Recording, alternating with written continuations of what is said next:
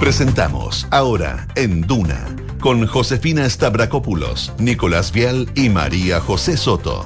Auspicio de Credicorp Capital y Sonda, líder en transformación digital. Duna, sonidos de tu mundo.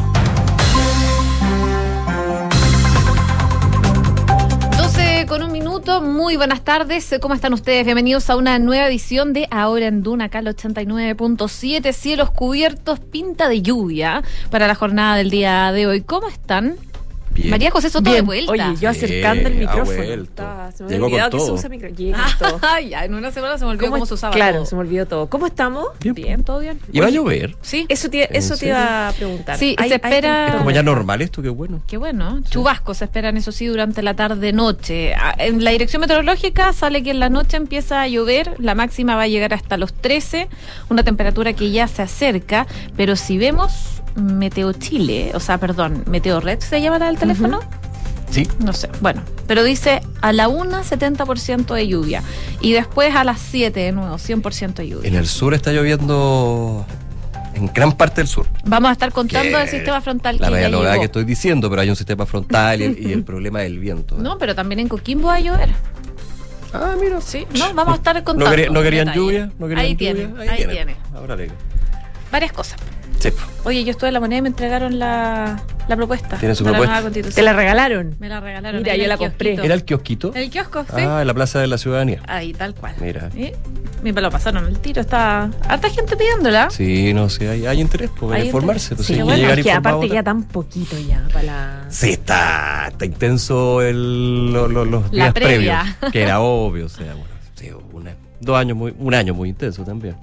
Oye, vamos a hablar de eso también, eh, con respecto a lo que dijo el ministro Jackson en el Congreso. Sí. Recuerden ustedes que la semana pasada se da esta resolución de Contraloría donde se indica que el ministro de las Express habría de alguna manera cruzado la línea con respecto a la presidencia sobre eh, haber in- estado dentro de las conversaciones para el acuerdo oficialista de eventuales reformas si es que gana el apruebo. El ministro Jackson defendió su rol y dijo estar tranquilo ante esta esta definición y también por las críticas que han habido sobre eventual, lo pongo condicional, intervencionismo por parte del gobierno con miras al plebiscito. Oye, otra cosa a propósito del plebiscito, les vamos a contar que hoy se abre el plazo de excusa para los que ya son calificados como vocales de mesa. Eh, hay causales de, eh, de, de disculpa para no participar en la elección como vocal y hay multas para los que se, se arriesgan a no dar ningún tipo de explicación. Esto parte desde hoy hasta el jueves 18 de agosto, es decir, esta semana para presentar las debidas justificaciones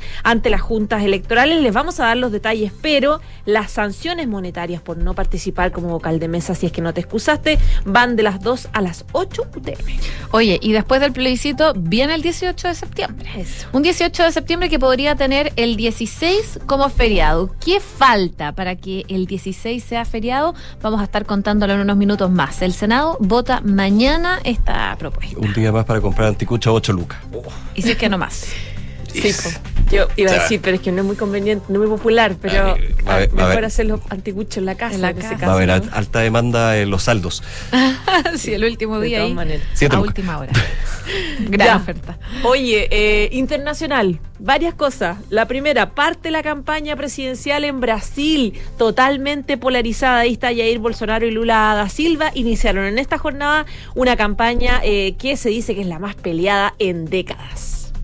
Y Esa va a estar intensa po, también. totalmente. O sea, ya, ya, ya lo Ya, ha sido. ya ha sido un gobierno intenso el de Jair Bolsonaro. Sí, no, y, y sin candidatos oficiales ya ha sido los dos. claro. Oye, y los Biden atraen el COVID, yo encuentro. Sí. Joe Biden estuvo cuánto tiempo con COVID y ahora la primera dama se contagia con COVID-19. Sí, pues tuvo dos veces positivo. Dos veces positivo, Sí. es verdad. Y harto tiempo en cuarentena. Ahora la primera dama. Jill Biden, mira.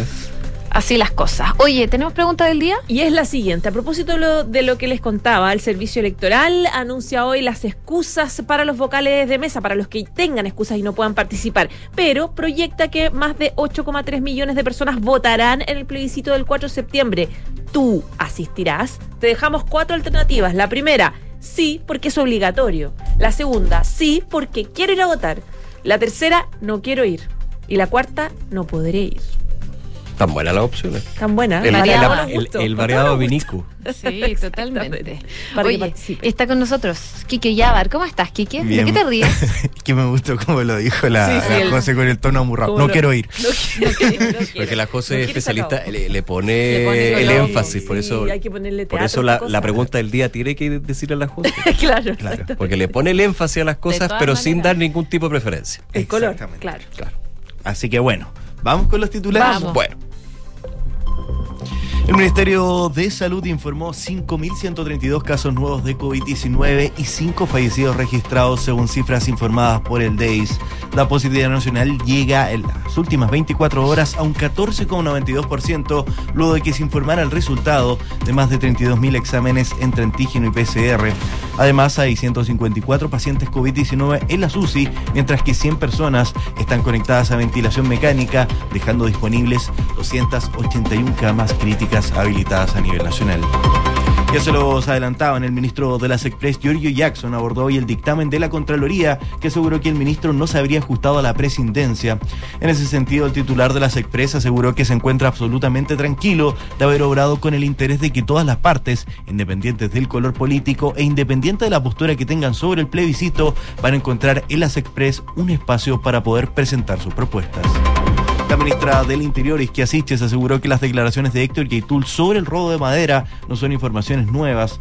La jefa de gabinete señaló en el marco de su invitación a la Comisión Especial Investigadora de la Cámara de Diputados que respecto del líder de la CAM, nosotros hicimos las acciones y esperamos que el Ministerio Público pueda investigar y hacer lo que corresponda.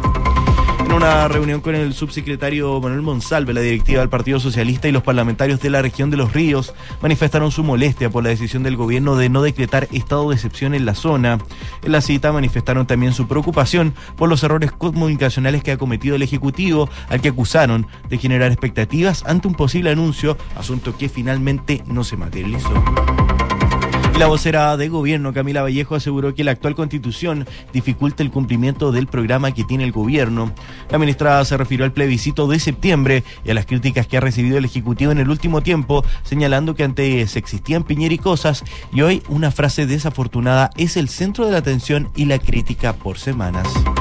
El ministro de Obras Públicas, Juan Carlos García, junto al subsecretario de Prevención del Delito, Eduardo Vergara, dieron a conocer hoy el balance del plan anti-encerrona que empezó a implementarse desde el mes de mayo. En ese sentido, las autoridades dieron cuenta de que la iniciativa ha dejado un total de 246 detenidos, 39% de ellos por orden vigente de detención, 24 por receptación y un 14% por el ocultamiento de las placas patentes, lo que habría significado una baja del 7,5% en los robos violentos de vehículos. Metro advirtió que la falla en las estaciones de la línea 2 se extenderá. Paulina del Campo, gerenta de clientes y sustentabilidad de Metro de Santiago, aseguró que se ve difícil que se pueda recuperar el servicio antes del mediodía. La empresa de transporte subterráneo informó a las 5.40 horas de esta mañana que las estaciones Cementerio, Einstein, Dorsal, Zapadores y Vespucio Norte no estaban operativas por el descarrilamiento de un tren. Un comando ucraniano destruyó otro dispositivo de municiones en una base rusa en Crimea. Oficiales de Kiev señalaron que una unidad que opera detrás de las líneas enemigas fue responsable de este ataque. El Ministerio de Defensa ruso admitió que fue un sabotaje y que los datos afectaron también a las líneas de tren y una subestación eléctrica, además de otras infraestructuras y algunas casas cercanas. Y la FIFA suspendió a la Federación India de Fútbol con un efecto inmediato por una injerencia indebida por parte de terceros. En consecuencia, el Mundial Femenino Sub-17 programado para octubre de este año tendrá que cambiar de sede. Muchas gracias, Quique. Muchas gracias a ustedes.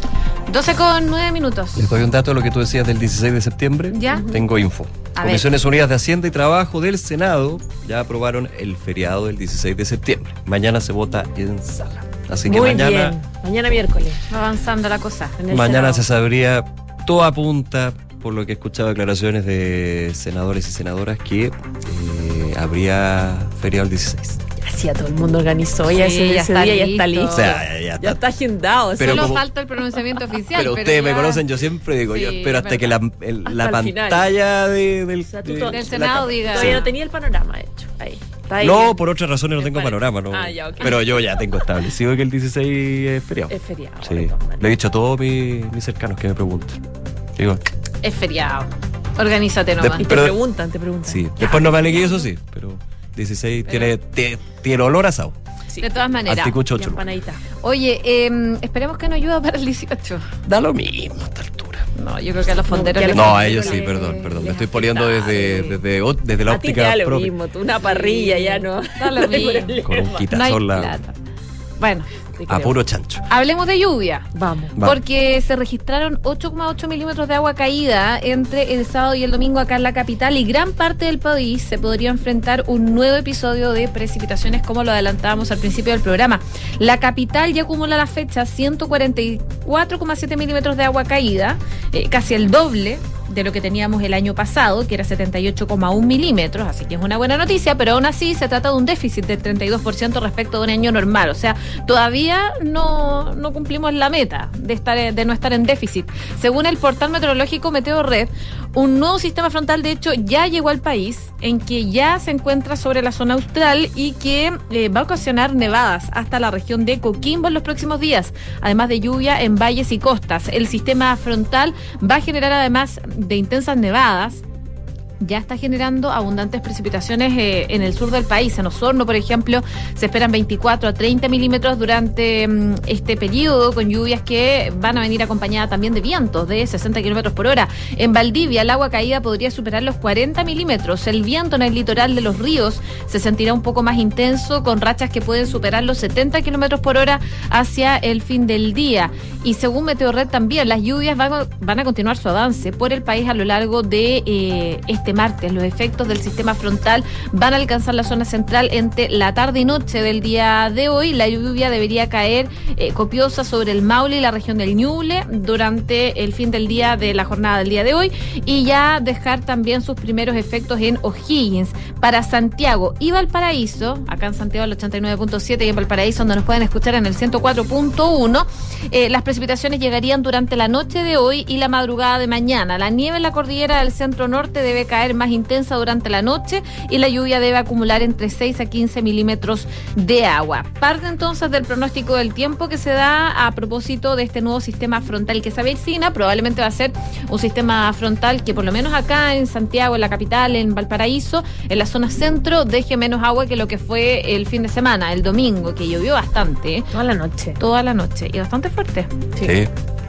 Bueno, es parte del pronóstico que se espera para la jornada del día de hoy.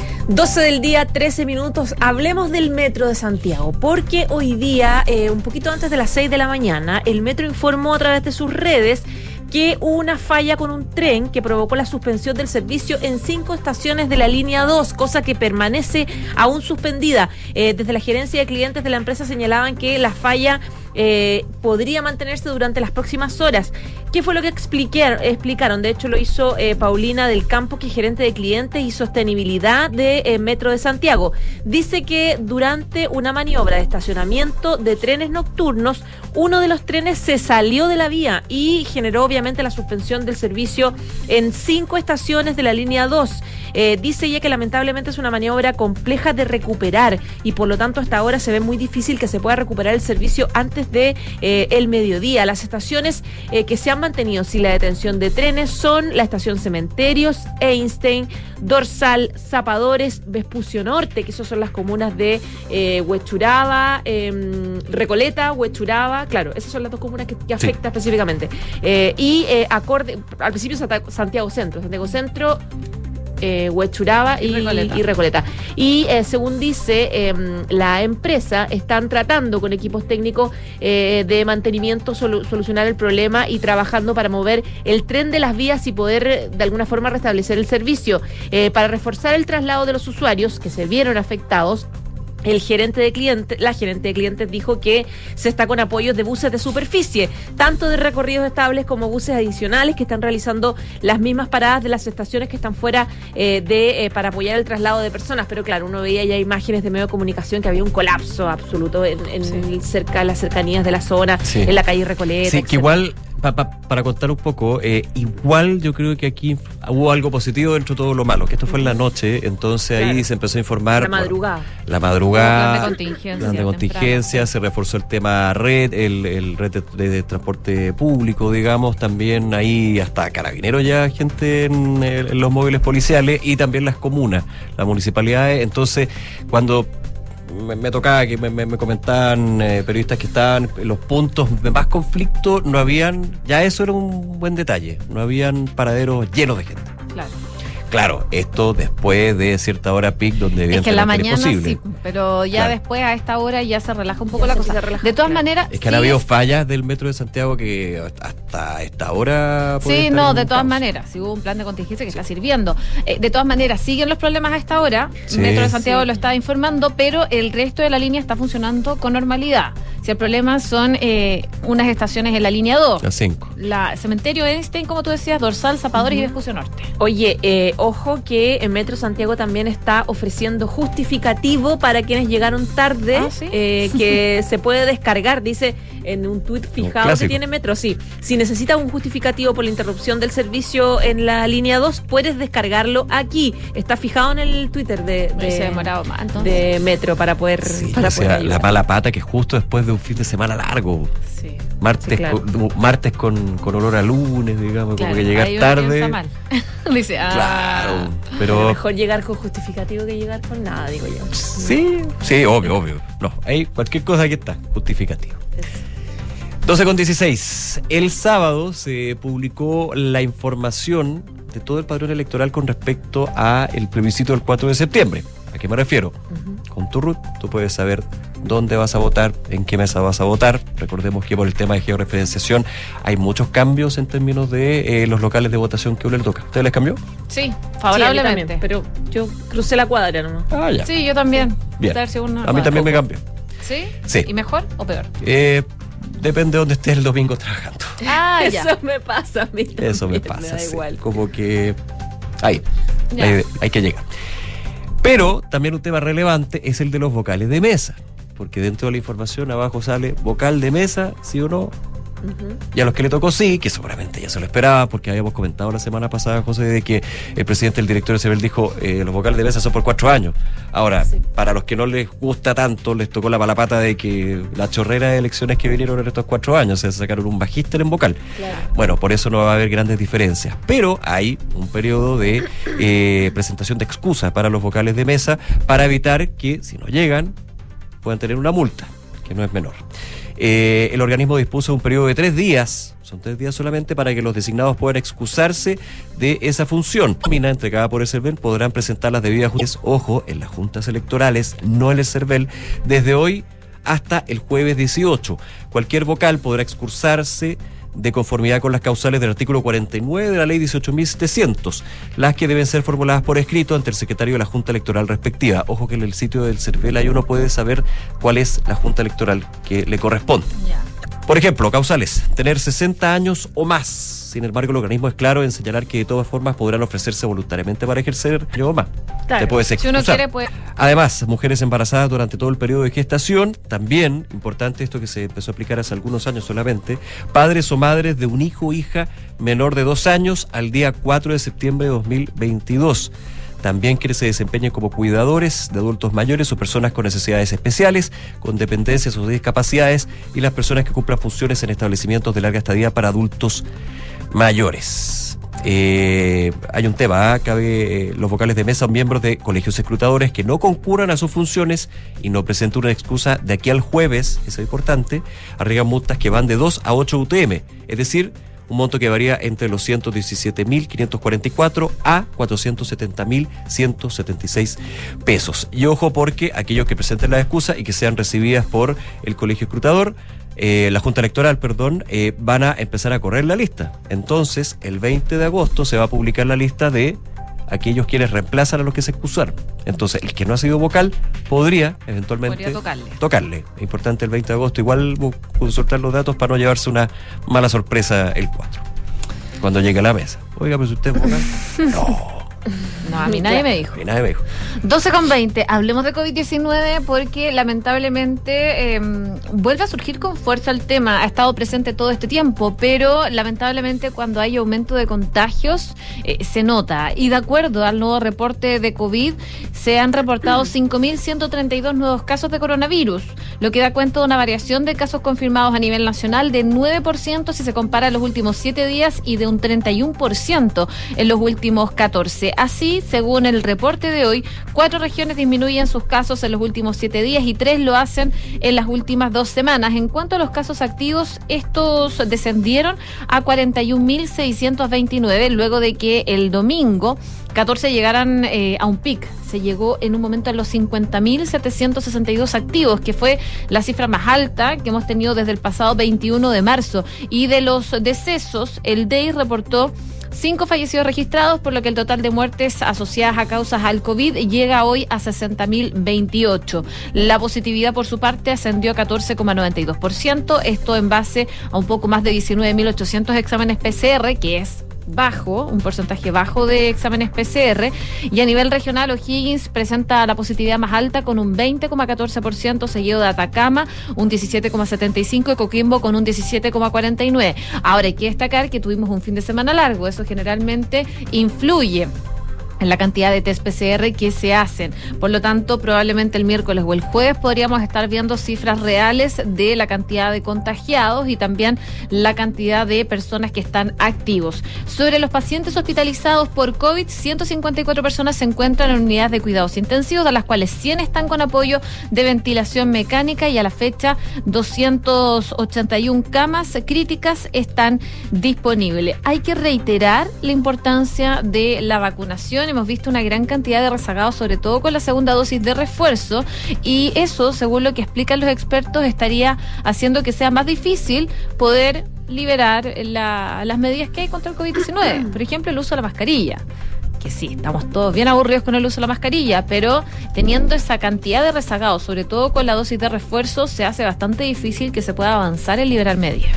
Bueno, sobre lo mismo, sobre el aumento de los casos, los rezagados, etcétera, habló el secretario general, secretario nacional del, Colegio Médico Colmel, del doctor José Miguel Bernucci, quien eh, efectivamente habló sobre esta preocupación que existe por el alza de casos eh, registrado las últimas semanas a causa de la pandemia. Él dijo que se está en un periodo de expansión del COVID-19. Los casos se van a mantener en aumento de aquí algunas semanas más, dijo el doctor, lo que coincidentemente en nuestro país va a acoplarse con el proceso plebiscitario y también con nuestras celebraciones del 18 de septiembre, lo que evidentemente resulta peligroso. Dijo que la combinación entre movilidad de las personas con los cambios que se producen en invierno, con, con, con los temas de menos ventilación que tenemos, sumado a la aparición de otras cepas de Omicron 2 BA5, probablemente todo ese cóctel de factores nos lleva a que tengamos el presente un aumento de los contagios. Eso eh, también contando con que desde probablemente desde 2021 no hemos hecho muchas cosas distintas referentes a protección o a cambios en los modelos de eh, precaución o de prevención del contagio. Bernucci dijo que el proceso de vacunación partió exitosamente por parte de las autoridades anteriores y que en ese contexto se ha mantenido en las autoridades actuales, pero evidentemente que hoy día se está en un contexto mundial muy difícil para la pandemia. A las personas que han podido salir del país ven que Chile es uno de los pocos países que mantiene el uso de medidas restrictivas como eh, el uso de las mascarillas y otras medidas también de este tiempo, pero lo que vemos durante las vacaciones de invierno que acertadamente se suspendieron, decía él, se suspendieron las clases, eh, donde había una presión mayor sobre el sistema de salud, sobre todo los niños más chicos, eh, menores de 10, pero que ese mes estuvieron sin clases. Lamentablemente no se hizo ningún cambio en medidas de ventilación, calidad del aire dentro de las salas, por ejemplo, de clase. Eh, dice él que se ve ahora un aumento de casos que se produce principalmente un 80, un 85% en menores de 15 años. En definitiva, dice el doctor que hay ciertas situaciones como son las salas de clase, eh, el transporte público también, o lugares de trabajo donde no hemos hecho en general mayor mayores cambios referente a la eh, ventilación, calidad del aire y probablemente ahí se está generando una, una, cantidad importante de... Em, de, contagios. Respecto a la vacunación, dice, hoy tenemos un grupo muy grande de menores de 15 que lamentablemente están rezagados. No se han ido a vacunar a pesar de que muchas de estas vacunas están ya incluso disponibles en los colegios. Eh, se han hecho campañas de vacunación dirigida a lugares específicos, pero no, han, no ha funcionado mucho. Eh, ¿Qué le ha faltado a la autoridad, dice Bernucci? Le ha faltado poner en práctica que los mismos expertos del ministerio han dicho eh, de que se tiene que hacer campañas comunicativas mejor de información dirigida a los papás, apoderados, que hoy día existe eh, más de un millón de menores de 15 que no han completado su tercera o su cuarta dosis. Y a propósito de eso, en Dura en Punto, eh, Rodrigo Álvarez conversó con la vicepresidenta de FEDETUR, Helen Koyum-Yang, esto tras el anuncio del Ministerio de Salud y también la Ministerio de Economía, Subsecretaría de Turismo el viernes de eh, el fin de la homologación de vacunas como requisito para ingresar a Chile. Esto lo conversamos varias veces con eh, Helen, era el gran problema y el gran obstáculo que veía el turismo para reincentivar eh, el turismo exterior. Porque claro, el turismo local ayuda muchísimo, ya no hay cuarentena, ya no se pide el C-19, no hay fiscalización en carreteras, por ejemplo, eh, aumentan los aforos en espacios cerrados, etcétera, pero no logra compensar la pérdida que significa los ingresos por eh, los turistas extranjeros. Eh, en ese sentido, la vicepresidenta de FEDETUR dijo que es una muy buena noticia el fin de la homologación, porque gran parte de la no recuperación del sector tenía que ver con eso, que la gente no quería venir en términos de que el extranjero veía que Chile había que homologar las vacunas. Recordemos que inicialmente el sistema se demoraba su, su tiempo, después esto se fue, como todas las cosas en la vida, ajustando y era bastante más rápido en un par de días, pero de todas maneras, a juicio de eh, el gremio turístico era un desincentivo para venir por, por ocasión de, de vacaciones u ocio aquí en Chile. Entonces se iba prefiriendo otros países de la región. En ese sentido, la vicepresidenta de eh, FEDETUR, en términos de balance, dijo que todavía están mal como sector, ya que al 30% de turistas internacionales que se recibía prepandemia, se recibe el 30% de lo que se recibía prepandemia de turistas extranjeros, lo que tiene un impacto muy grande en las empresas.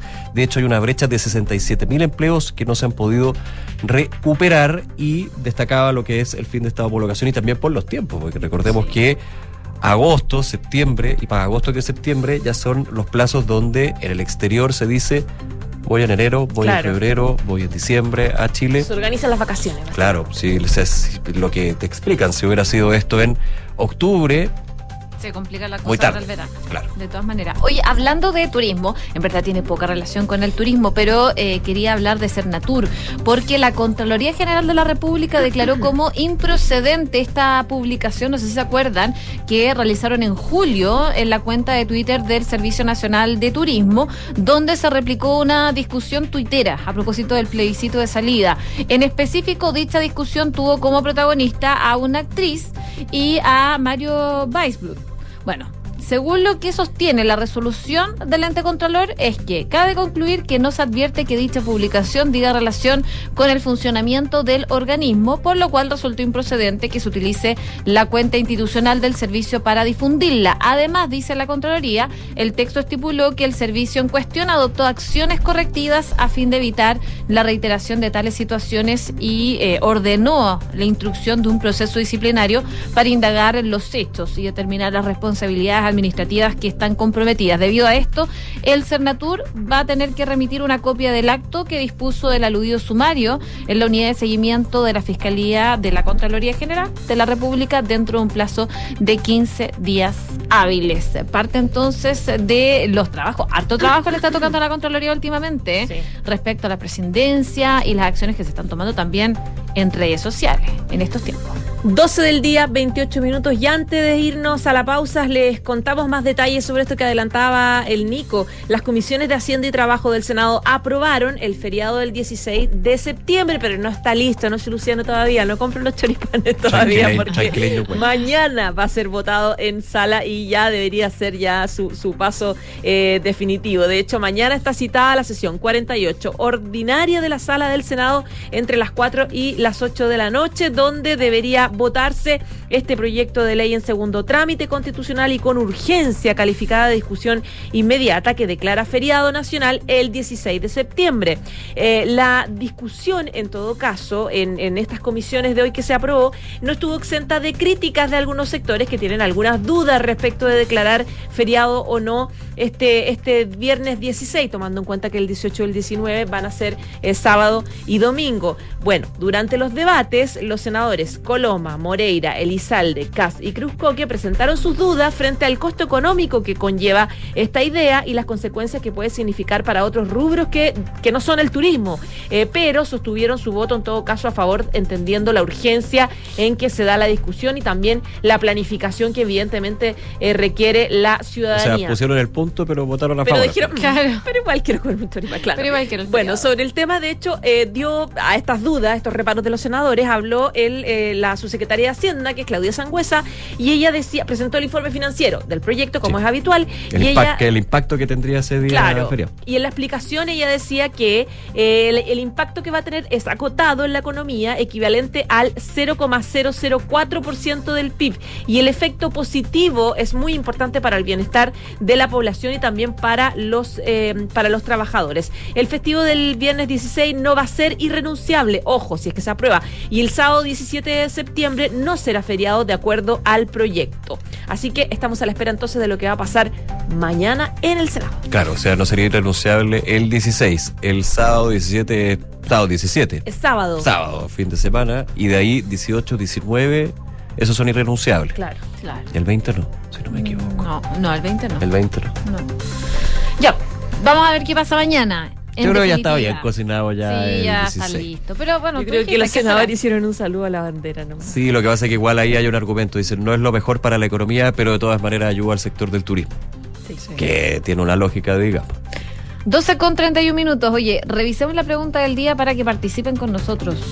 Vamos con la pregunta del día. Les contaba que CERVEL, el servicio electoral, proyecta que más de 8,3 millones de personas van a votar en el plebiscito del 4 de septiembre.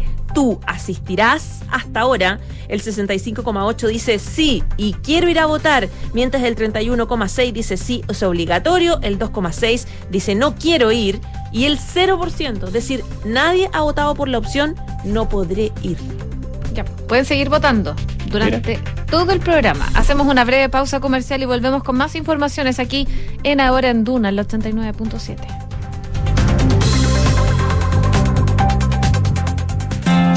Conoce QB, el proyecto que Inmobiliaria Hexacón desarrolla en medio del Parque Cauciño Macul, un barrio residencial privilegiado por un entorno natural y con las mejores características de conectividad de Peñalolén. Con buenos accesos, cuenta con una red de colegios a minutos, además de comercio, centros médicos y clubes deportivos. De fácil conexión por autopista Américo Vespucio, línea 4 de metro, estación Quilín y a pasos de Mall Paseo Quilín. En QB, vive la comodidad de tu departamento en un oasis en la ciudad.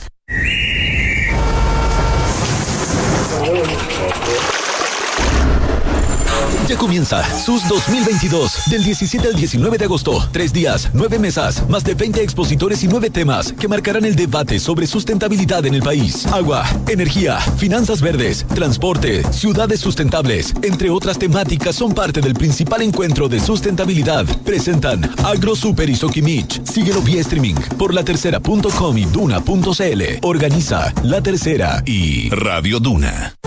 Enfrentar el cambio climático es tarea de todos. Duna, por un futuro más sostenible. Los paneles fotovoltaicos cuentan con infinitas aplicaciones. Una de las más recientes son los árboles solares, que forman parte de una oleada de avances tecnológicos inspirados en la naturaleza. Estos árboles están diseñados con hojas fotovoltaicas que se distribuyen siguiendo una espiral de Fibonacci, un patrón recurrente en la naturaleza en lo que se conoce comúnmente como biomimética. Los árboles solares pueden tener múltiples aplicaciones. Funcionan como estación de carga, punto de conexión Wi-Fi, fuente de agua gracias a un sistema de condensación de aire, lugar de sombra y durante la noche también pueden ejercer la función de alumbrado público. Gracias a la batería que tiene incorporada, puede almacenar la energía solar captada durante el día e iluminar el lugar durante la noche. Acciona, expertos en el desarrollo de infraestructuras sostenibles para recuperar el planeta. ¿Aló? Grande, pelado. Buena, Toto, ¿cómo estáis? Bien, pues, ¿y tú? ¿Cómo estamos con la camioneta para la mudanza mañana? Chu, se me fue totalmente, me vine a la playa. ¿A la playa? Tranquilo, manéjate con Quinto. ¿Quinto? Sí, Quinto, una app donde eliges el Toyota que quieras y lo usas por el tiempo que necesitas. En tu caso, una Hilux. Grande, Quinto. Descubre nuestros nuevos puntos de retiro y conoce todos nuestros modelos disponibles descargando la app Quinto Share. Quinto. Pronto podrás decidir. El 4 de septiembre deberás votar si apruebas o rechazas el texto de nueva constitución propuesto por la Convención Constitucional.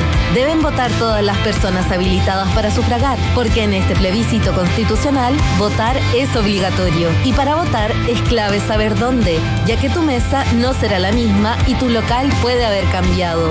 Revísalos a partir del 13 de agosto en cervel.cl o llamando al 606.166. Porque tú decides, vota. Servicio Electoral de Chile. Cervel. En Anglo American, la innovación está en el centro de todo lo que hacemos, buscando mejores formas de extraer y procesar minerales esenciales para nuestra sociedad, usando menos agua y menos energía, con la ciencia y la tecnología como principales aliados, colaborando con las comunidades, trabajando para un medio ambiente más saludable, con estrategias para enfrentar entre todos el cambio climático. Así en Anglo American avanzamos con un propósito claro, reimaginar la minería para mejorar la vida de las personas. Estación Plaza Gaña. Combinación con el nuevo Centro Médico de Clínica Alemana.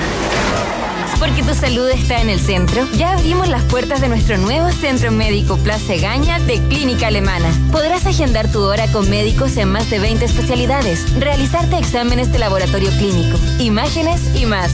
Reserva tu hora en clínicaalemana.cl. Clínica Alemana. Si es tu salud, es la alemana.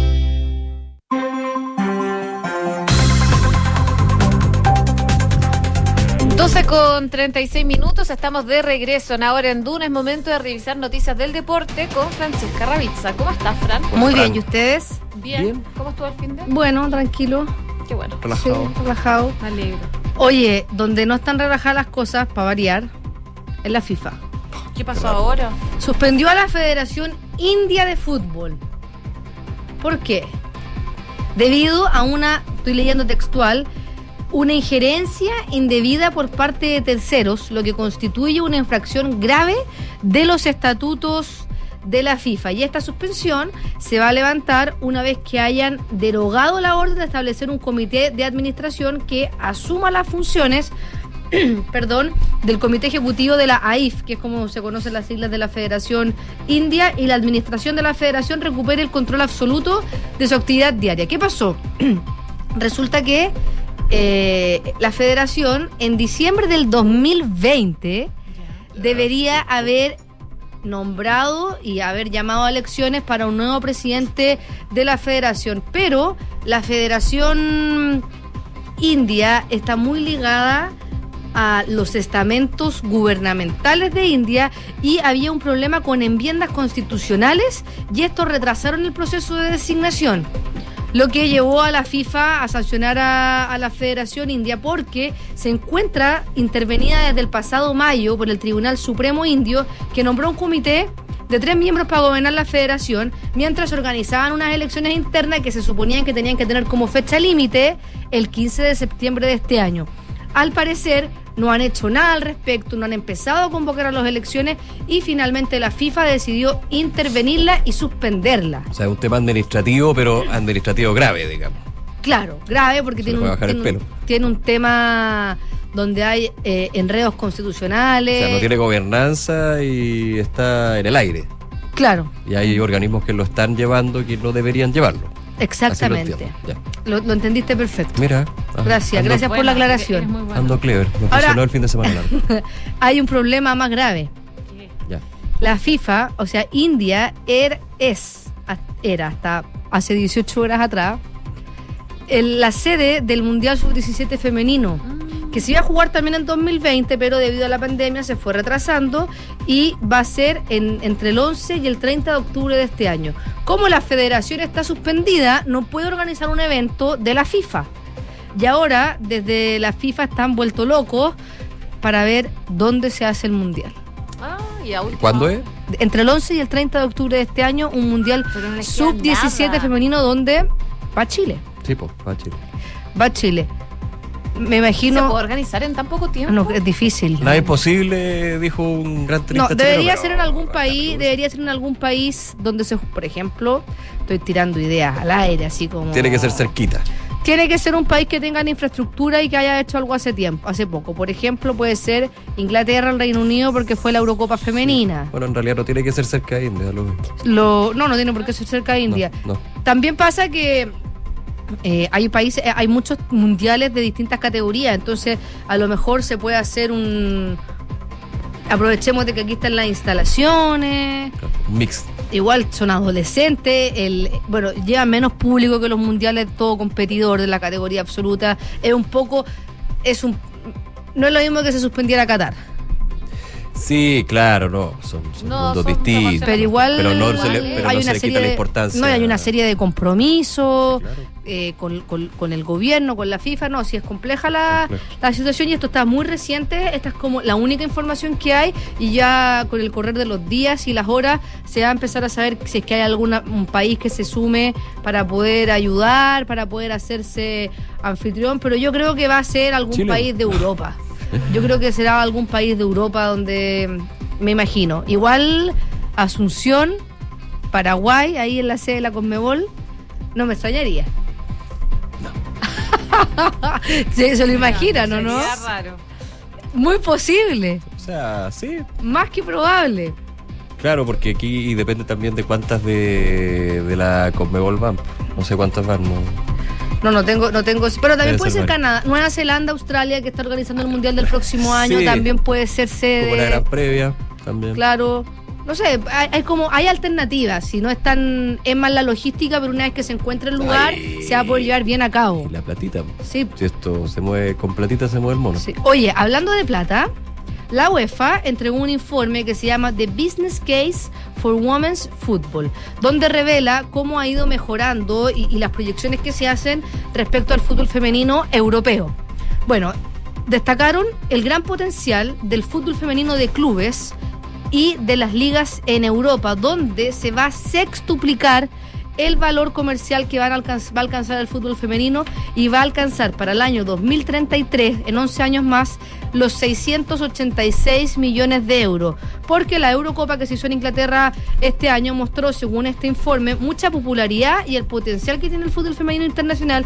Y esto se debe principalmente a la inversión que han hecho los clubes europeos eh, al fútbol femenino, los clubes más grandes, como por ejemplo el PSG, el Olympique, el Olympique de eh, Lyon. eh, el Chelsea, la Juventus, el Barcelona, han metido mucha, mucha plata, han invertido mucho en sus jugadoras y además se lanzó el nuevo formato de la Liga de Campeones femenina con su propia estrategia de marketing, su propio logo, su propio himno, diferenciándose del fútbol masculino y este marketing centralizado también ha hecho que la gente se interese mucho más. Y no solamente mujeres, que a veces se pensaba que solamente las mujeres les gustaba el fútbol femenino y lo vimos en la Eurocopa y es un deporte que trae reúne a la familia, algo que eh, eh, el fútbol el fútbol masculino lamentablemente lo ha ido perdiendo por por los hooligans, por las barras bravas, por la violencia en los estadios.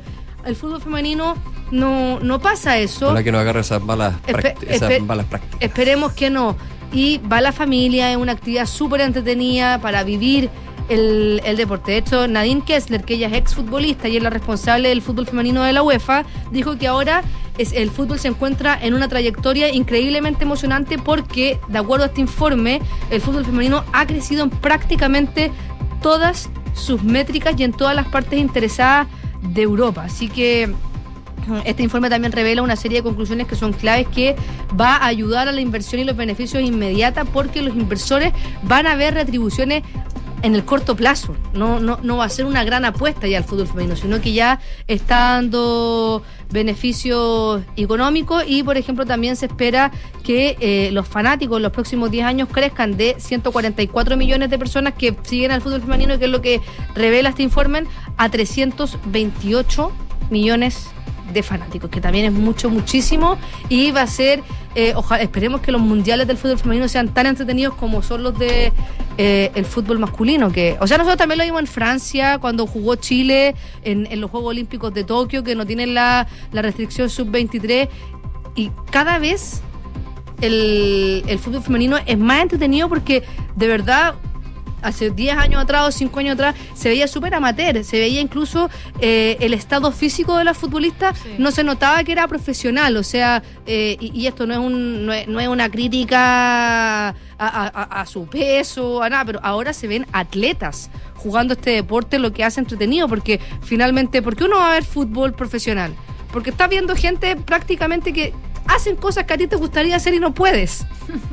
Eso, eso es lo que hace el deporte de alto Bueno, rendimiento. Tienen talento, un talento que uno no Son talentosas también, entonces muy muy entretenido y, y- y bien por el fútbol femenino. Hoy día, agenda deportiva, se juegan los partidos, algunos partidos de ida de los octavos de final de la Copa Chile. A las 3 de la tarde, Santiago Morning contra Cobreloa, a las 6 de la tarde, Audax Italiano versus Universidad Católica, que Audax Italiano ya volvió al Estadio Bicentenario de la Florida, recordemos que era un centro de vacunación, ya no lo es, y a las 20.30, Universidad de Concepción, Concepción quiero decir, versus Magallanes, y desde las 3 los playoffs de la Champions. Harto panorama. Gracias, Harto Cam. panorama. Nos que, vemos. que estén bien. Chao. chao. chao. 12 con 45 minutos. Revisamos noticias del ámbito internacional. Los invito a Brasil porque ya comenzó con todo la campaña electoral entre Jair Bolsonaro y Luis Ignacio Lula da Silva como protagonistas de esta mm, disputa presidencial y probablemente una disputa presidencial más polarizada en décadas. En el eh, primer día de campaña, autorizada por supuesto rumbo a estos comicios del 2 de octubre, ambos candidatos planean actos cargados de simbolismo. Está por un lado Jair Bolsonaro, que tiene actualmente 67 años y va a eh, tener un encuentro con sus adherentes en la misma esquina en la que fue apuñalado en la campaña presidencial del 2018. Esto en el estado de Minas Gerais, la ciudad donde dijo él renací. El expresidente Lula, que tiene 76 años, líder de las encuestas, va a visitar una fábrica automotora eh, en la región metropolitana de Sao Paulo, donde se forjó como líder sindical en el 70, papel que marcó el inicio, por supuesto, de su vida política. Eh, mientras que Bolsonaro ha buscado construir un relato de que es él el elegido divino y haber sobrevivido a esta puñalada desempeñando un papel central en eso, eh, según lo que mm, explican, eh, podría... o o lo tiene más bien como un favorito en la base evangélica electoral. La pre-campaña, por supuesto, estuvo marcada por los constantes cuestionamientos, sin pruebas de todas maneras, de Bolsonaro a la fidelidad del sistema de voto electrónico en Brasil. Él lo puso en cuestión en varias ocasiones. Sus críticas han despertado incluso temores de que él no reconozca una eventual derrota e intente emular al expresidente Donald Trump en su momento, acusando eh, de incitar a las protestas que terminaron, recordemos, cuando invadieron el Capitolio. Bueno, se teme que, que Jair Bolsonaro podría hacer lo mismo. Bolsonaro está intentando también debilitar el sistema electoral, según lo que están explicando en una nota de la ONG Human Rights Watch. Todos los candidatos deberían rechazar alegaciones infundadas de fraude y respetar la decisión de los electores, sea quien sea el vencedor. Para evitar nuevos incidentes como el atentado contra Bolsonaro en el 2018, la seguridad de ambos candidatos se ha visto bien reforzada. Bolsonaro, eh, de todas maneras, está recortando las distancias. Lula, que recuperó sus derechos políticos el año pasado solamente tras la anulación de sus condenas judiciales en las megacausas anticorrupción de la de Lavallato, sigue liderando los sondeos, aunque el ultraderechista parece recortar distancia. De hecho, estaba revisando eh, una encuesta de TV Globo que dice que eh, Lula reúne el 44% de las intenciones de voto frente a un 32% de Bolsonaro, según su última encuesta encargada por TV Globo. En un lejano tercer lugar aparece el centro izquierdista Ciro Gómez. El Instituto Datafola puso el mes pasado a Lula como una de las personas que podría estar ganando más ventaja en estos comicios, así que vamos a ir viendo cómo se mueve la aguja de aquí al 2 de octubre, que es la fecha de las elecciones presidenciales en Brasil. Mientras eso pasa, nos vamos a Estados Unidos a propósito de que la primera dama, Jill Biden, dio positivo de COVID-19. Ella tiene afortunadamente síntomas leves de la enfermedad, eh, pero se va a aislar durante los cinco días, según informó su directora de comunicación, Elizabeth Alexander, a través de un comunicado. La esposa de Joe Biden dio negativo eh, de test ayer, aunque por la tarde ya empezó a tener los síntomas. Se le practicó un test de antígeno que dio negativo, aunque después se le hizo un PCR que dio positivo. Por otro lado, la la Casa Blanca informó que el mandatario dio negativo en el test. Oye, pero sí, había tenido COVID hace menos de dos semanas, en el que se le practicó eh, hoy día y al ser contacto estrecho de su esposa va a seguir las recomendaciones del Centro de Control de Enfermedades, va a llevar mascarilla los próximos 10 días en... en todas las estancias cerradas y cuando esté cerca de otras personas. La Casa Blanca además va a aumentar los test que hace habitualmente al presidente y también va a ir informando de los resultados. Jill Biden tiene la pauta completa de la vacuna y dos refuerzos. Según su directora de comunicación, solamente tiene estos síntomas eh, leves. Al igual que su esposo, cuando tuvo una enfermedad recientemente, Jill Biden está siendo tratada con Paxlovid y se va a aislar durante estos cinco días. Recordemos que el contagio de Jill Biden se produce unas semanas después de que su esposo, el presidente, eh, diera positivo por COVID el 21 de julio. Biden dio negativo el 27, es decir, siete días después, aunque volvió a dar positivo el 30 por este efecto rebote que tiene el tratamiento eh, que se, mm, con que se atienden estos pacientes. Y el 7 de agosto Biden salió ya de su segundo eh, aislamiento para dar, luego de dar negativo. Pero claro, ahora su esposa fue la que se contagió. Ellos habían ido ambos el 10 de agosto a Carolina del Sur para pasar unos días de vacaciones con su familia, que fue donde ella finalmente se contagió. Oye, ¿les puedo hacer un paréntesis de COVID-19? A ver. Es que a mí me impresionó mucho. ¿Qué? ¿Se imaginan con las filas que hay en IKEA acá en Chile? Que detecten un caso positivo y traten de encerrar a todos los clientes en cuarentena, ¿se imaginan la embarrada que quedaría? Imagínate si pasa en China para decir. Bueno, Sí, pasó claro. en China. Increíble si los videos son. Detectaron un caso de COVID-19 entre uno de los clientes y trataron de confinar a todos los que estaban adentro de la Que tienda. el protocolo, digamos. Pero, Pero eso es como un secuestro. sí, yo también pensaba lo mismo. Sí, pero el que, claro, si hay un caso y estuvo en contacto con otro, hay que aislar y ver, hacer los test y ver los que pueden estar y los que no. Bueno, pero igual imagínate, la familia está Que igual es loco porque, porque tampoco el contagio es segundo a segundo, o sea, se va a manifestar días después. Días después, o sea, que igual días después, no, está, está mal, mal aplicado el protocolo en Está realidad. raro, Súper está mal aplicado. Muy al estilo gobierno chino, la verdad. Sí, muy mal aplicado. Y los videos son increíbles. ¿eh? No, Y los pero tratan es que- de parar y es como. No, y la familia ahí empujando a los guardias de seguridad, porque No, claramente no te quieres quedar encerrado en una tienda y quién sabe cuánto tiempo. No, gracias. 12.51. Rápidamente eh, actualizar lo que sucede con respecto a la invasión Ucrania. Ya hay declaraciones del presidente de Rusia, Vladimir Putin, donde acusó a Estados Unidos y Occidente de convertir al pueblo ucraniano en carne de cañón, porque dijo necesitan conflictos para preservar su hegemonía. Precisamente eh, por ello, dijo, prepararon el papel de carne de cañón al pueblo de Ucrania. Esto lo mencionó en un video mensaje a los participantes de la décima conferencia internacional de Moscú. Agregó que con ese mismo fin, Occidente y Estados Unidos ejecutaron el proyecto anti-Rusia. Cerraron los ojos a la difusión de la ideología nazi, a los asesinatos masivos en el Donbass, atiborraron y continúan atiborrando de armamento incluso pesado, armamento pesado, al régimen de Kiev.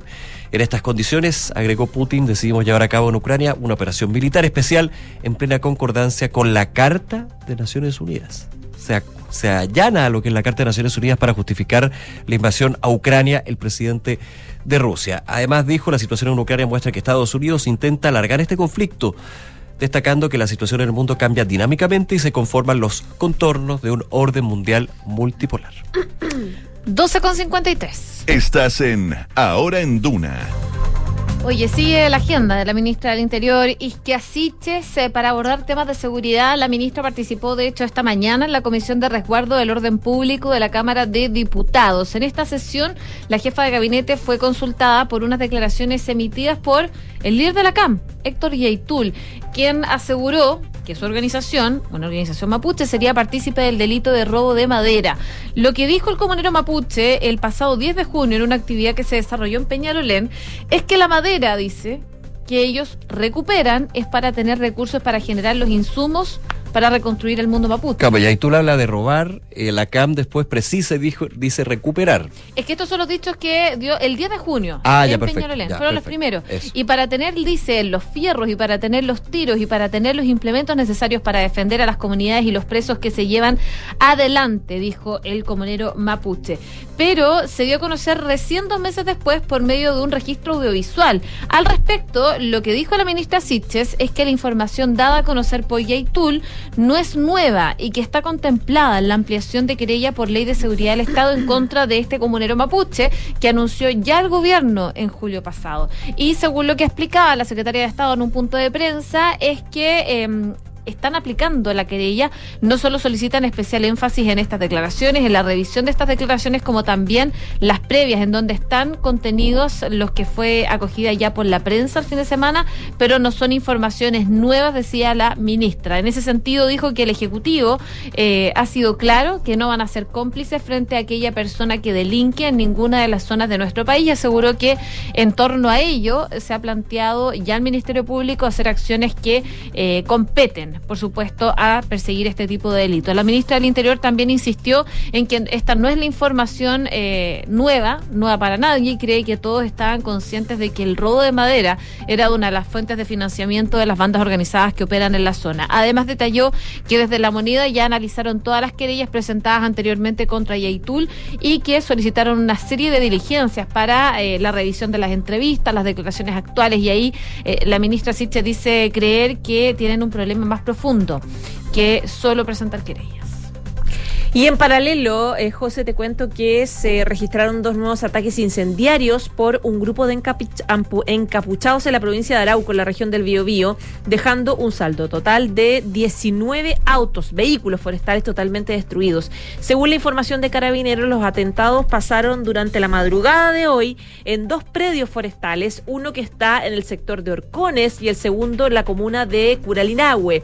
En la madrugada de hoy día se produjeron estos dos atentados incendiarios en la provincia em, de, Arauco. Uno, como yo les decía, en Orcones, en la comuna de Arauco, donde 15 personas aproximadamente, movilizados en dos camionetas, eh, habrían ingresado a un predio forestal y estando dentro lanzaron líquido acelerante a los vehículos que estaban al interior del recinto para posteriormente eh, quemarlos completamente, informaba el mayor José Esparza, su prefecto administrativo de la prefectura de Arauco. A raíz del primer ataque eh, fueron, resultaron con daños de consideración en la totalidad de los vehículos, tres camiones, cinco autos forestales, cinco furgones y también un auto particular.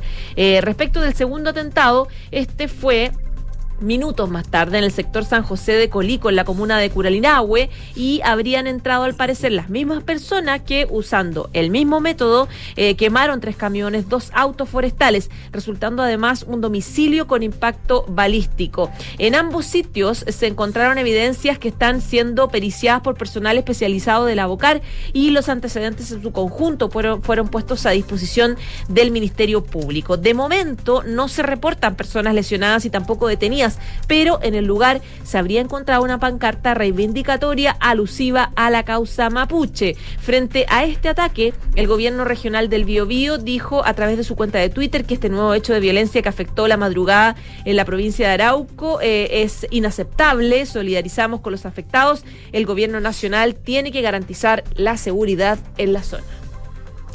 12 de la tarde con 57 minutos. Vamos viendo el dólar, el cobre, todo. El dólar está cambiando de tendencia con respecto al viernes. Semana donde vimos baja, baja. No, medio volátil, pero no, no grandes volatilidades, pero sí más bien una tendencia marcada a la caída. Bueno, el día de hoy está revirtiendo esta eh, tendencia, está subiendo 0,58%, son 5 pesos aproximadamente, llevando el dólar a los 882 pesos con 0,5 centavos. El viernes, de hecho, estaba en 800, cerró en 877 pesos con una caída de 0,79%, así que más o menos las mismas magnitudes, pero con colores distintos, con una tendencia eh, bastante clara, por lo menos al alza durante esta mañana. Habrá que ver si finalmente cierra en esa situación. Eh, hay proyecciones de que la Reserva Federal estadounidense pueda ser menos agresiva en el alza de las tasas de interés para septiembre, principalmente por el último dato de inflación, de variación nula, y esto de alguna manera como que ha ido calmando los mercados. Eh, no obstante, los últimos datos macroeconómicos de producción industrial y ventas minoristas de China, y aquí está el tema, están aumentando los temores a que sea cada vez más posible caer en una recesión, lo que obviamente disminuye por eh, el apetito por activos de riesgo y cuando se disminuye el apetito por activos de riesgo, la plata, digamos, se va yendo a algunos activos, otros activos como los refugios, en este caso el dólar. Por otro lado, el cobre eh, ha estado eh, fíjese que le fue bastante bien hoy día y también ha sido la, la práctica de la semana pasada. Eh, subió 1,61% este martes. Eso sí, ya había dejado atrás dos sesiones consecutivas de caídas. Digo, alzas que se ha visto por lo menos en el último tiempo.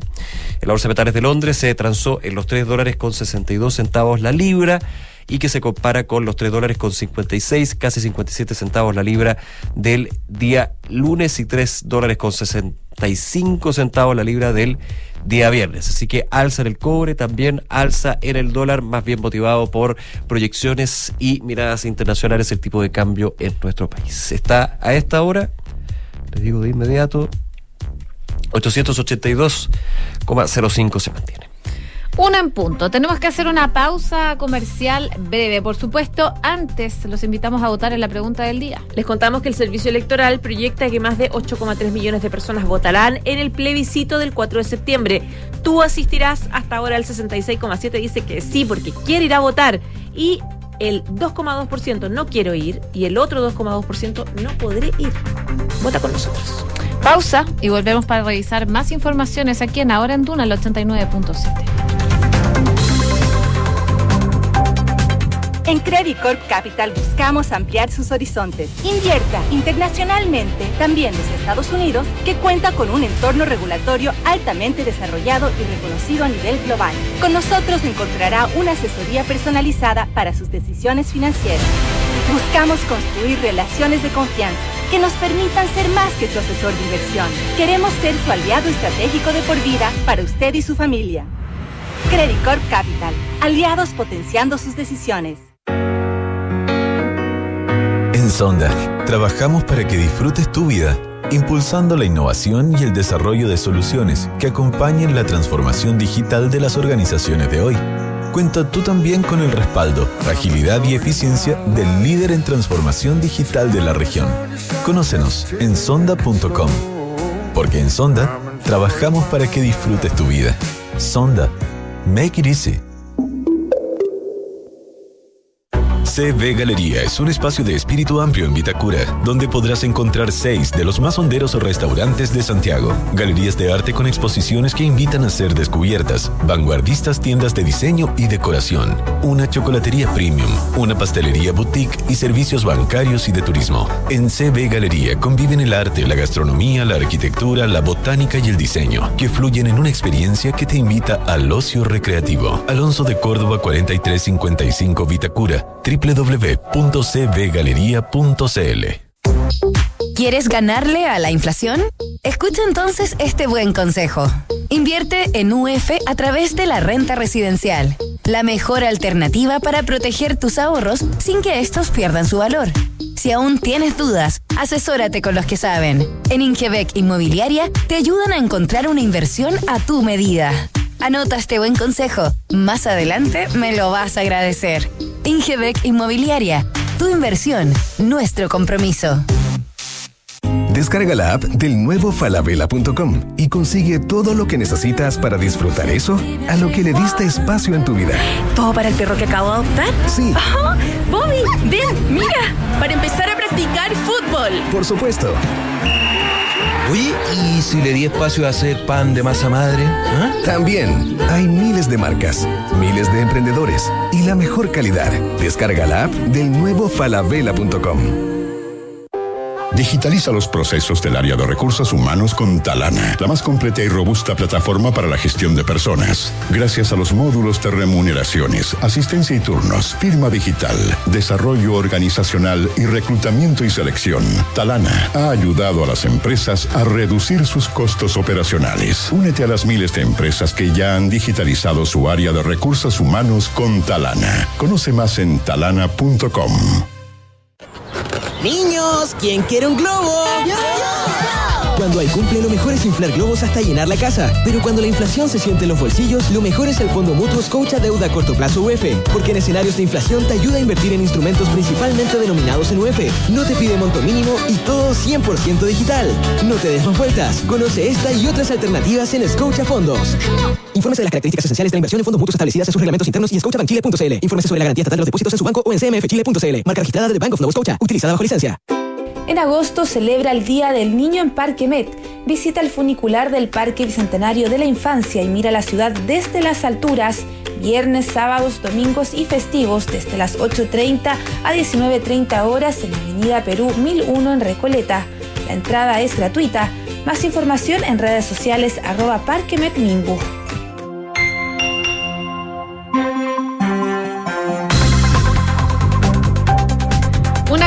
Cuatro minutos, estamos de regreso en ahora en Duna Cal 89.7. Es momento de hacer un resumen de las principales informaciones en los titulares. Las Comisiones Unidas de Hacienda y de Trabajo del Senado aprobaron hoy el proyecto que decreta feriado del 16 de septiembre y que sería de carácter no irrenunciable. De esta forma, la iniciativa patrocinada por el Ejecutivo se votará mañana miércoles en la sala del Senado. El ministro de las Express, Giorgio Jackson, abordó hoy el dictamen de la Contraloría que aseguró que el ministro no se ajustó a la presidencia. En ese sentido, el titular de las Express aseguró que se encuentra absolutamente tranquilo de haber obrado con el interés de que todas las partes, independientes del color político, independientes también de su postura que tengan ante el plebiscito, van a encontrar en las Express un espacio para poder presentar sus propuestas. Ministra del Interior, Isquia Asiches, aseguró que las declaraciones de Héctor Yaitul sobre el robo de madera no son informaciones nuevas. La jefa de gabinete señaló en el marco de su invitación a la Comisión Especial Investigadora de la Cámara de Diputados que respecto al líder de la CAM, Héctor Yaitul, nosotros hicimos las acciones y esperamos que el Ministerio Público pueda investigar y hacer lo que corresponde. En una reunión con el subsecretario Manuel Monsalve, la directiva del Partido Socialista y los parlamentarios de la región de Los Ríos manifestaron su molestia por la decisión del gobierno de no decretar estado de excepción en la zona. En la cita manifestaron también su preocupación por los errores comunicacionales del Ejecutivo, al que acusaron de generar expectativas ante el posible anuncio, asunto que finalmente no se materializó. La ministra del Trabajo, Janet Jara, aseguró que la reforma previsional no puede estar sujeta a la contingencia electoral y confirmó que esperan presentar al Congreso durante este mes. La ministra del Trabajo, en el marco de la actividad donde recibió el informe enviado por el Consejo Superior Laboral encabezado por Silvia Silva de la CUT, indicó que la reforma estructural que propongamos tiene que ser una reforma que recoja la mayor cantidad de voluntades y prontamente estaremos dando cuenta de la fecha en la cual ingresaremos tanto los proyectos como la presentación a la opinión pública, sentenció la ministra. Y el gobernador de la región metropolitana, Claudio Rego, presentó hoy una querella en contra de los sujetos que grafitearon la cúpula del Museo de Bellas Artes la semana pasada. Según informó Rego, el delito que persigue la acción judicial interpuesta ante el séptimo juzgado de garantía de Santiago es daño a monumento nacional, cuyas penas oscilan entre 541 días a tres años de cárcel. El fiscal judicial de la Corte de Santiago, Jorge Norambuena, recomendó hoy reabrir la causa de privatización de Soquimich. Según explicó Norambuena, es relevante reabrir esta investigación, ya que estarían justificados los delitos de estafa y apropiación indebida, pero no solo eso, según indicó, sino que aparecen presunciones fundadas para estimar que los inculpados habrían tenido participación en los hechos como autores. Y Brasil comenzó hoy la campaña electoral para los comicios del próximo 2 de octubre con el expresidente Luis Ignacio Lula da Silva como favorito de las encuestas por delante del actual presidente de ese país, Jair Bolsonaro, y quien celebrarán hoy con grandes reuniones el inicio de esta campaña. Recordemos que este periodo inició oficialmente la medianoche de ayer, momento en el cual los candidatos pueden celebrar mitines y hacer propagandas en redes sociales, internet y medios impresos, pero no en radio o televisión, lo que empieza dentro de 10 días más en ese país. Muchas gracias, Quique. Gracias a ustedes. Una con siete. Revisamos noticias del ámbito nacional porque dentro del marco del plebiscito de salida, donde se tiene que aprobar o rechazar el texto constitucional redactado por la Convención Constituyente, es que el ministro de las Express, Giorgio Jackson, se refirió a los caminos que se van a tomar en los distintos escenarios. En primera instancia, el ministro habló sobre los dichos de la vocera de gobierno, Camila Vallejo, sobre la implementación del programa de gobierno en caso de que gane el rechazo. Esto fue lo que dijo el ministro de las Express, Yori Jackson. Ha sido en este caso bastante claro. En el caso de que gane la alternativa del apruebo, nosotros estamos mandatados a generar su implementación, a hacer los ajustes y modificaciones necesarias. En ese sentido, lo que ocurrió la semana pasada eh, da un insumo importante a lo que podrían ser esos ajustes e implementación por parte del oficialismo a lo que sea la implementación del texto constitucional y en el caso del rechazo a mantener el mandato político del plebiscito de entrada eh, y por lo tanto enviar al Congreso Congreso Nacional eh, una, una modificación para que eh, continúe el proceso a través de eh, una nueva convocatoria. Por cierto que eso tiene que ser finalmente concordado con los distintos sectores para ser aprobado, pero al menos desde la disposición del gobierno ese es el objetivo.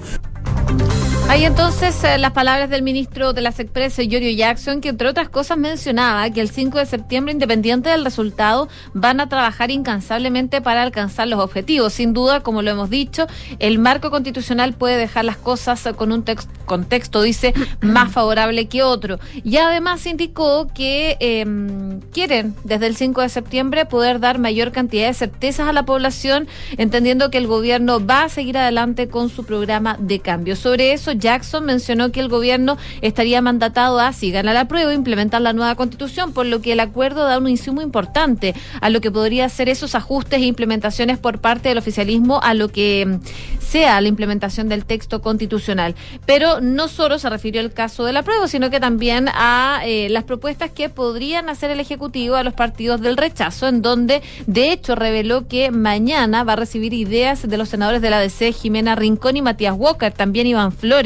Lo que explicaba el ministro Jackson es que tienen que escuchar, atender y recibir a todas las propuestas que vengan desde sectores del rechazo para saber cuáles son sus propuestas, las que idealmente fuesen unitarias, para que en esa manera se puedan tener mayores eh, viabilidades políticas. Y dijo que con las propuestas en mano, por cierto, el gobierno se tendrá que formar una opinión de qué es lo que... eh, somete a consideración de este Congreso Nacional.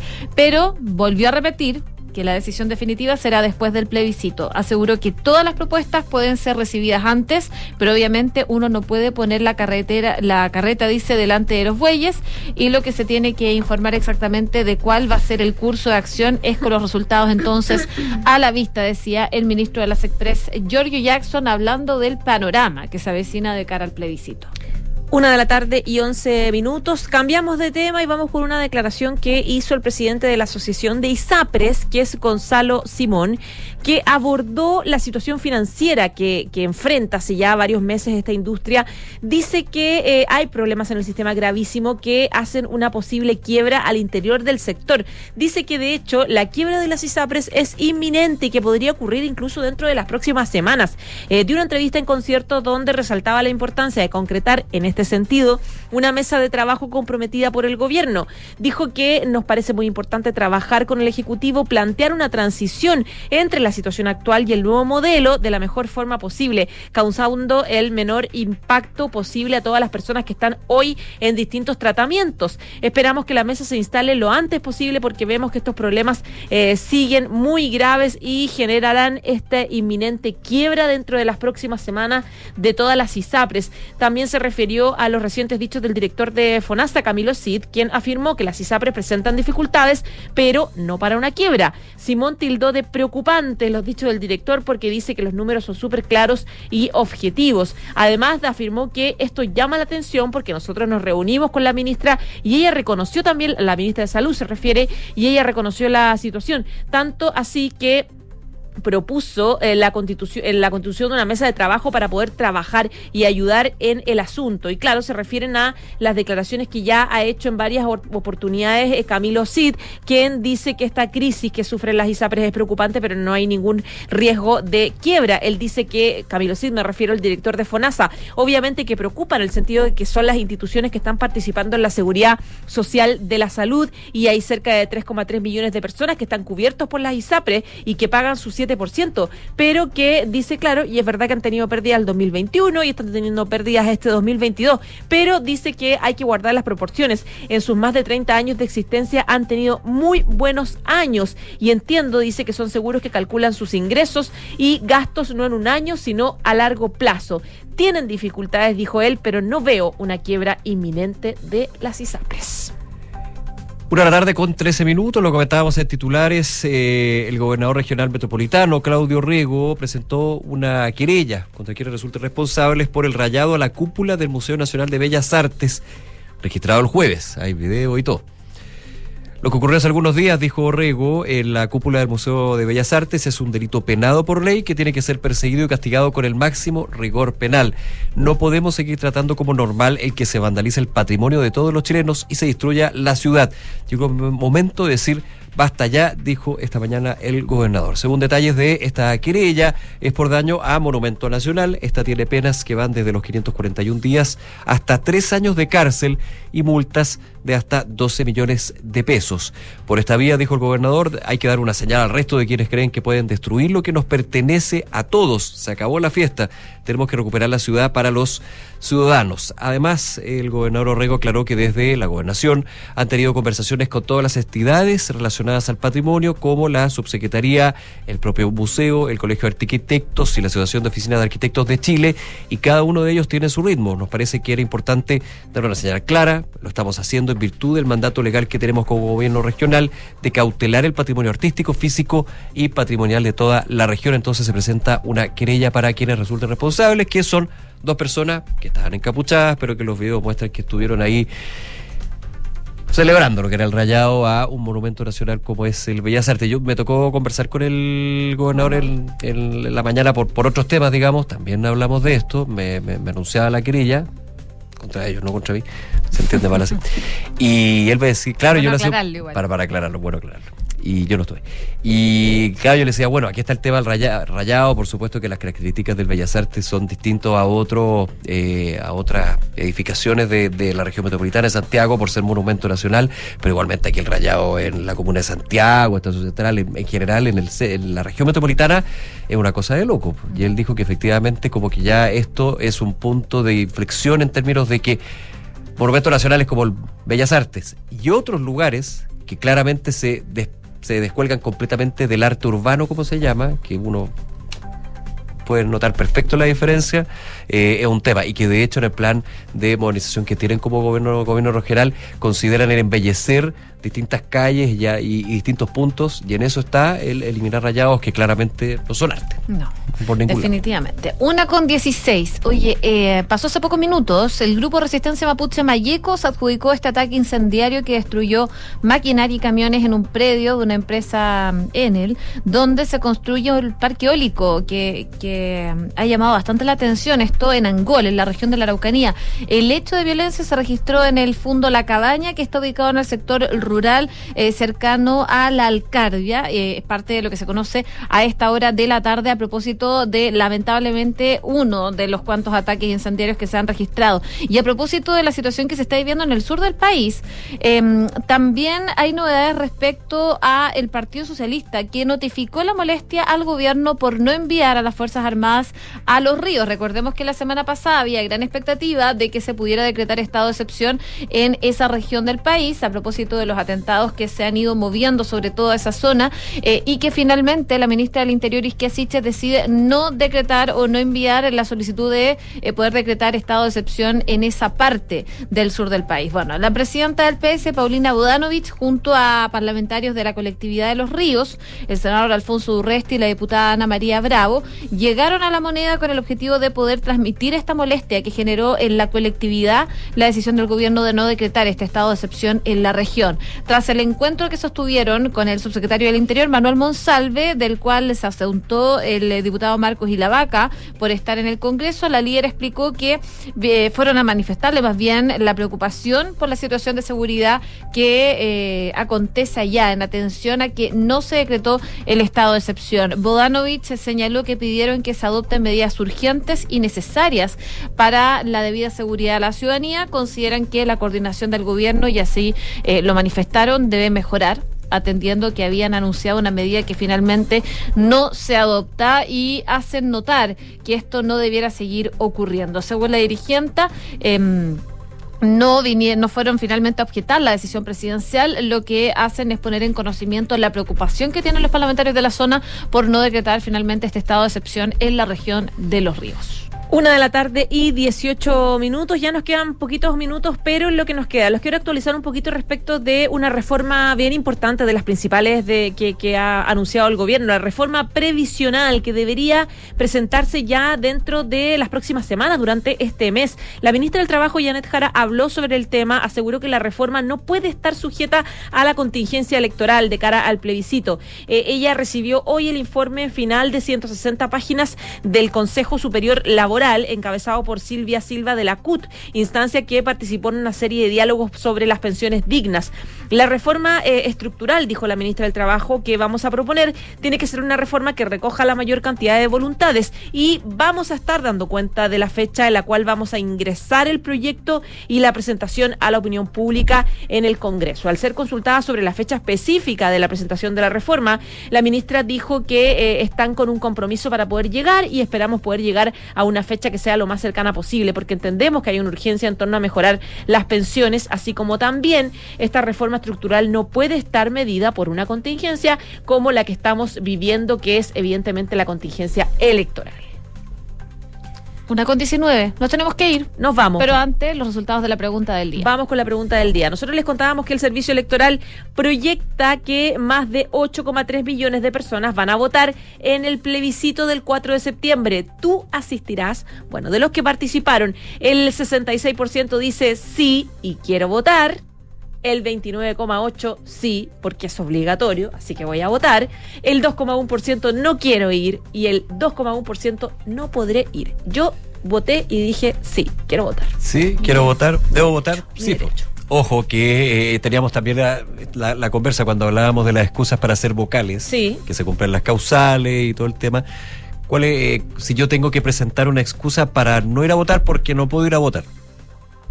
Eso hay que esperar porque si uno no eh, va a votar por A, B, C o D motivo, tiene que ser citado.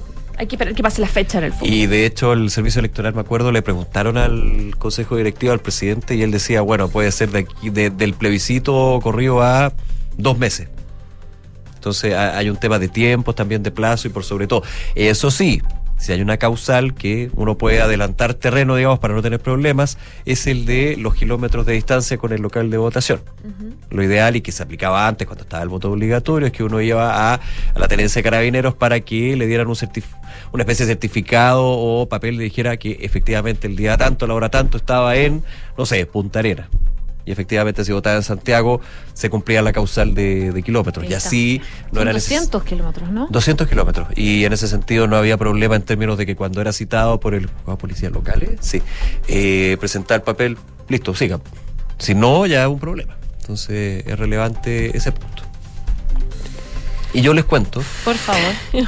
y yo les cuento, que me pidió Poncho alargar, ustedes no, no- Ah, no se no. notaron eso. Sí, Bueno, yo ya lo sé. Y lo hiciste súper bien, Nico. Sí, le felicitamos. Tengo, tengo problemas para alargar, sí. Les cuento que la transformación digital.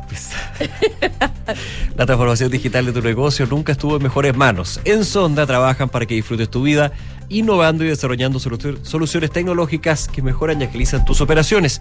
Conócelos hoy, Sonda Make It Easy. En Credit Corp Capital buscan ampliar tus horizontes, invierte internacionalmente de Estados Unidos, que cuenta con un entorno regulatorio amplia, altamente desarrollado y reconocido a nivel global. Credit Corp Capital, aliados potenciando sus decisiones. Nos vamos. Viene a continuación cartas notables y luego la segunda edición de Información Privilegiada. Muy buenas tardes. Chao.